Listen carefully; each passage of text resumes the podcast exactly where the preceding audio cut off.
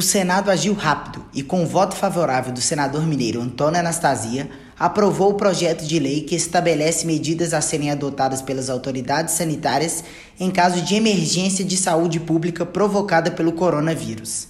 Entre outros pontos, a proposta prevê isolamento, quarentena e fechamento de portos, rodovias e aeroportos para entrada e saída do país. Coronavírus é uma família de vírus que causam infecções respiratórias. O novo agente dessa doença foi descoberto em dezembro do ano passado, após casos registrados na China, onde cerca de 500 pessoas já morreram em decorrência das complicações causadas pela infecção. Anastasia destaca a ação efetiva do Senado em relação ao tema nesta semana, que marcou a retomada dos trabalhos do Congresso Nacional em Brasília. Não há dúvida, nós tivemos, felizmente, uma ação muito rápida por parte do Congresso Nacional. Recebemos o projeto de lei de iniciativa do senhor presidente da República e a Câmara dos Deputados aprovou em um dia, o Senado no dia seguinte. Então, nós temos agora instrumentos legais que podem permitir ao governo brasileiro acolher aqueles brasileiros que estão no exterior e tomar também as medidas de garantia de quarentena dessas pessoas em relação à população que está no Brasil. Dois aviões da Força Aérea Brasileira partiram na última quarta-feira com destino à China para resgatar brasileiros na cidade de Wuhan, que está isolada e que é o epicentro do surto mundial do vírus.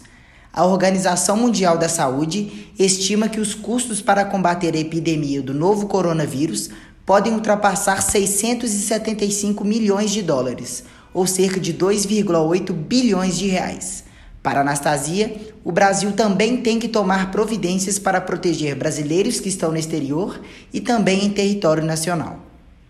Muitos países do mundo estão adotando as mesmas estratégias, esses mesmos instrumentos, e temos certeza que isso visa, ao mesmo tempo, a saúde pública de todos os brasileiros no território nacional e também a proteção daqueles brasileiros que eventualmente se encontrem no exterior porque a lei dará os instrumentos jurídicos necessários para que o governo faça as quarentenas e, ao mesmo tempo, que o governo possa adotar as providências administrativas necessárias para fazer cumprir essas, os métodos ou a metodologia necessária para a proteção da saúde pública do Brasil.